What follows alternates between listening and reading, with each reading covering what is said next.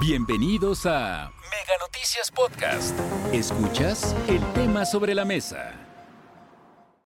Nos vamos con el tema y el tema sobre la mesa y es que mire, en estos momentos continúa la discusión en el Senado de la República sobre el dictamen para ampliar la presencia de las Fuerzas Armadas hasta el 2028 y que estén en las calles patrullando. En toda esta barra de análisis hemos estado discutiendo y tratando de sacar ese balance, esos datos, esa estadística sobre pues cuál ha sido el papel y si es que en caso de darse cómo cómo vendrá. Pero en la discusión que se está dando en el Senado, ¿la tiene fácil Morena y sus aliados? Si no pasa esta iniciativa, ¿qué va a pasar con los, eh, eh, eh, los senadores de Morena? ¿Qué seguirá en el legislativo? ¿Va a haber regaños de parte del Poder Ejecutivo? Saludo con mucho gusto a nuestro director editorial Raúl Frías y al analista de Mega Noticias a Víctor Hugo Hernández. Ahí les dejo el tema sobre la mesa. Gracias Gabriel, qué gusto saludarte. Gabriel, en esta ocasión te damos desde luego las gracias por llevar hasta el momento esta conducción de Mega Noticias. Víctor, qué gusto saludarte. Igual Raúl, ¿cómo ves? ¿Has podido escucharlos, verlos? Es que, Raúl, perdón que me adelante, pero caramba, escuchas a las partes y todos suenan tan convincentes, con su lógica impecable, que sinceramente a veces dices, bueno, ¿quién tiene la razón o dónde está la razón o qué es lo que mejor le conviene al país?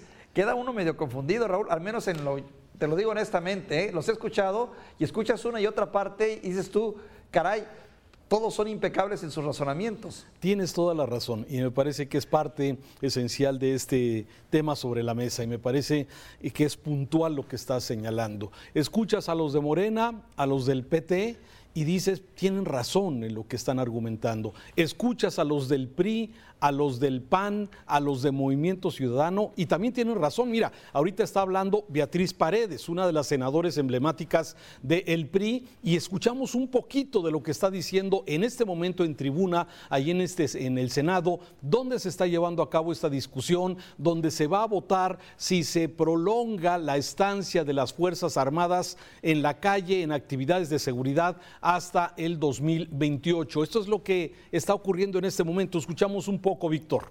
Tiene una visión que no reconozca el papel histórico que han jugado las Fuerzas Armadas y la trascendencia de que nuestro país tenga un Estado pacifista y, por tanto, un ejército subordinado al poder civil y pacifista. Pero también Muchos de nosotros conocemos de episodios que han oscurecido la realidad nacional y el prestigio de las Fuerzas Armadas. No podemos entre gitanos leernos la buena aventura. Muchos de ustedes, luchadores sociales, han tenido que meditar profundamente el sentido de su voto. En esa meditación en el grupo parlamentario del PRI, cada uno de los legisladores expresará su punto de vista a través de su sufragio. Bien, a ver, podemos seguir escuchando por horas este tipo de argumentos. Dice Beatriz Paredes, y, con razón, ¿sí? Hay momentos oscuros donde la participación del ejército, y más se me viene ahorita a la memoria el caso de el TEC de Monterrey, los estudiantes que fueron Ayotzinapa, el 68, Raúl, la desaparición en la guerra, en, la, en las guerras de guerrillas, eh, historias hay, historias la playa, en fin, a ver, hay muchas historias desde luego en este sentido y tiene razón Beatriz Paredes en este sentido, pero mira, pero más allá de lo que estamos viendo que se está desarrollando hoy allí en el Senado, la pregunta que yo me hago y te la hago y quiero compartirla con la audiencia es, ¿realmente qué se está discutiendo? ¿Se está discutiendo aquí la seguridad del país, se está discutiendo la estrategia de seguridad para regresar la paz. Creo que no. creo que no se está discutiendo eso. Me parece que aquí en esta discusión tiene más otros visos de carácter político que precisamente resolver un tema que a todos los mexicanos nos preocupa, que es el tema de la inseguridad y qué se está haciendo. Y me parece que no es el tema central. ¿Qué deberían estar discutiendo los senadores? Si la estrategia está funcionando, si hay una estrategia en realidad, si realmente estamos todos los mexicanos unidos con una misma visión de país, sí, pero me parece que no estamos en ese, en ese sentido, Víctor. Sí, bueno, estamos en una tribuna que por excelencia es, se, da con un nivel de politización por excelencia natural. Y todos, independientemente de los análisis que se hagan, Raúl, uno no puede menos cuando los observas tratar de, inferir eh, las filias, las fobias, las simpatías. Cuando tú escuchas hablar a un priista, ya llevas un bagaje, un bagaje cultural atrás que te hace crear cierto sospechosismo. Y dices tú, bueno, ¿quién lo está diciendo? ¿Quién es este priista que está hablando? Naturalmente la mayoría de los priistas, ya sabes, tienen una larga colota, entonces hay que verlo también en ese, desde, esa, desde esa perspectiva. Pero también escuchas a Morena y también lo sometes al escrutinio de los resultados. Y dices tú, bueno, están pidiendo tiempo, están pidiendo más tiempo para, para poder concretar un proyecto del cual todavía yo no alcanzo a ver respuestas y resultados concretos. Y te entra la duda, ¿será el camino correcto? Y luego vienen los otros que también hacen su juego, ¿no? Y también no puedes evitar, Raúl, pensar que detrás de esto también, pues hay mucho arreglo que no conocemos, presiones que no conocemos, promesas que se han hecho a lo mejor y que también Recuerda lo que alguna vez nos dijo un especialista, muchas veces esta clase política no está viendo los proyectos de nación, está viendo sus proyectos personales o de partido y es lo que están defendiendo antes que otra cosa. Todo eso juega cuando, estamos, cuando observamos estas discusiones. Sí, por eso digo que el tema de seguridad, que es tan importante, no es lo que se está discutiendo en este caso. ¿Qué se está discutiendo? ¿Qué es exactamente lo que van a llegar los senadores a definir? Bueno, se va a definir la oposición, ¿sí? ¿Qué va a pasar con la oposición? ¿Qué va a pasar con el PRI? Con un PRI dividido, el que apoya a Alito Moreno, el impresentable, o el que apoya a Osorio Chong y, bueno, en los periodistas que están precisamente en contra de Alito Moreno. Es lo que se está definiendo. ¿Qué más se está definiendo? La fortaleza de la alianza. ¿Va a continuar la alianza con el PRI? con el PRI de Alito o con el PRI, bueno, el PRI de Alito ya no va, pero con el otro PRI, el de Osorio Chong, es posible que continúe.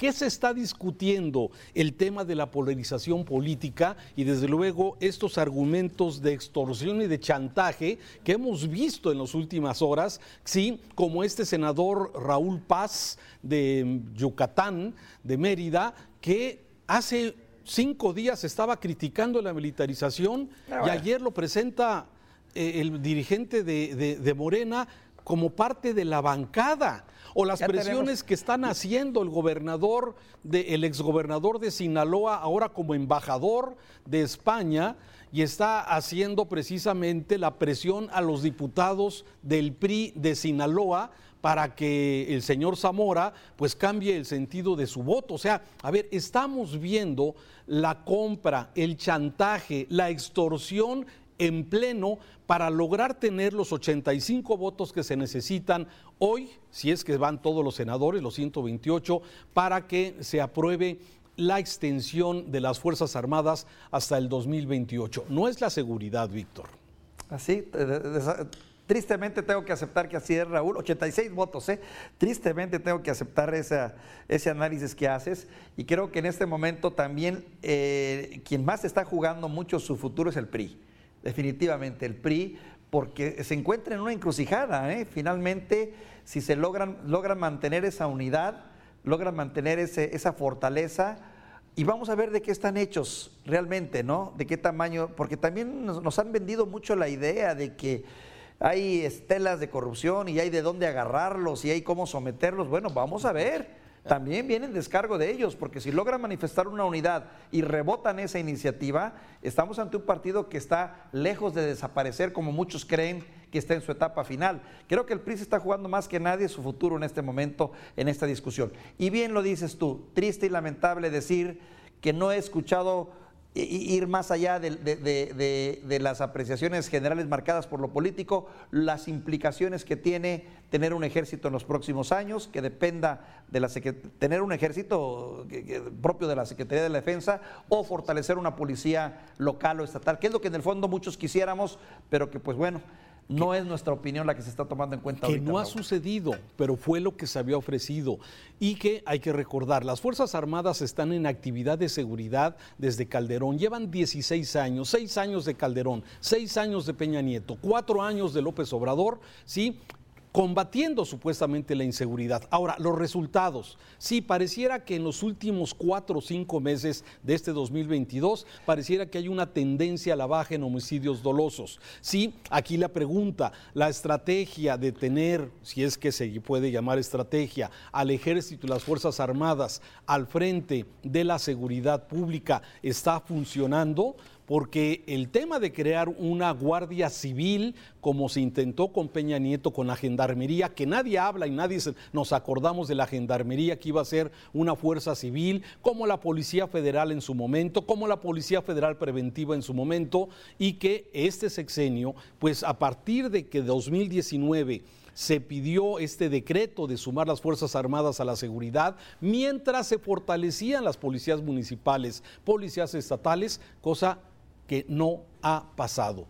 Y esto precisamente es la duda. Sí, sí, es lo que se está alegando, ¿no? Que el famoso eh, séptimo transitorio constitucional que contemplaba forzosamente también la capacitación y, proveer a las policías locales, a las policías estatales, no se ha cumplido. Y luego te dejan la, la duda porque dicen, no se ha cumplido con toda la intención del mundo que el ciudadano diga, pues no está la seguridad y voltees de manera natural a ver como única opción a la Guardia Nacional. De ser así, pues qué perversidad, ¿no? Es un poco como pues lo que te ofrezco, lo tomas porque es lo único que te voy a dar. El asunto está aquí, Raúl, también en que ayer, ayer, solo ayer fueron asesinadas 82 personas. En lo que habla que una estela que aunque tú hablas, y sí tienes razón, según los datos ha ido bajando, realmente es insignificante la, baja, realmente no ha habido resultados en relación a eso. Si hablamos derecho, no creo que haya una, una, ascendencia positiva que tú digas esto está cambiando, no. Déjame darte algunos datos que son del secretariado, datos oficiales, de homicidios dolosos, ¿sí? Mayo, 91 homicidios dolosos en promedio al día, 91. Junio, 89. Julio, 86 y agosto 84. A ver, si esa es la tendencia, podríamos decir que de alguna forma las cosas están caminando, pero a mí me parece que finalmente termino con esto, Víctor. Lo que hace falta es un gran consenso nacional, el dejar de estar dividiendo, el estar dejar la polarización y todos, todos trabajar a favor de un proyecto para recuperar la paz, para mejorar los sistemas de salud, pero parece que políticamente reditúa más a los políticos la polarización, la división, el mantener a la población dividida y al margen de las decisiones importantes de este país. Eso parece que les deja mejor, eh, les reditúa políticamente mejor que realmente buscar un consenso para que todos los mexicanos vayamos en un mismo camino. Bueno, eso es lo que pienso, Víctor. Sí, de nueva cuenta, los grandes problemas nacionales superditados a los intereses y a las necesidades políticas de quienes están participando en este debate, porque cada uno de ellos cuida su pellejo y cuida el pellejo cuando se puede también de su partido o de su facción para tratar de imponer un punto de vista. Caray, pues bueno, de nueva cuenta, Raúl, pero ¿de qué nos extrañamos? Es nuestra política, la ha sido desde siempre, desde mucho tiempo, y cuánto este país no ha avanzado como debiera debido a la necedad, a la tosudez o a la terquedad de grupos políticos, porque ocurre lo mismo, ¿eh? Cuando el PRI tiene el poder, es el PAN y los, la oposición los que se oponen per se, no con argumentos, per se. Y cuando es la oposición la que ahora tiene el poder, bueno, pues son los otros que también se oponen per se. Esa es la percepción que me queda a mí, Raúl, que creo que coincide un poco con lo tuyo. Estamos atentos a la votación de esta tarde, estamos escuchando, viendo a los senadores con sus argumentos, como tú lo has dicho, cada uno de ellos, pero ya finalmente veremos la votación. Al final de esta jornada seguramente vendrá la votación si alcanzaron los 86 votos necesarios para poder de alguna forma que pase esta propuesta para ampliar las Fuerzas Armadas hasta el 2028 o no y todas sus consecuencias. ¿Sabes qué? Raúl, damos un comentario. Me queda la duda y te lo planteo a ti. Estas discusiones que se dan, ¿tendrán alguna repercusión en la votación final? O la votación final ya está definida? Mira, en el Senado normalmente, y si has acudido a sesiones como lo has hecho a lo largo de tu vida profesional, es un diálogo de sordos. Nadie va a convencer hoy a Beatriz Paredes y el que está ahí tratando de mediar, que es el señor Monreal, que lo veíamos hace unos minutos, que representa a Morena y que ha venido tratando de prolongar, de seguir dándole voz, pero la verdad es que me parece que es difícil ya cambiar ahí por una discusión, por un discurso, cambiar una posición de un partido político. Esas, esos cambios se dan por el chantaje, por la extorsión, sí, o directamente por pues, los expedientes ocultos que quizás tengan algunos de ellos. En otras palabras, la decisión ya está dada. Yo creo que sí. Yo creo que sí. Pues Falta nada más que la conozcamos. Gracias, Víctor. un saludo. Te mando un abrazo. Hasta aquí la información. Recuerda que el tema sobre la mesa ya está disponible en Spotify, Apple Podcast, Google Podcast y Amazon Music. Hasta la próxima.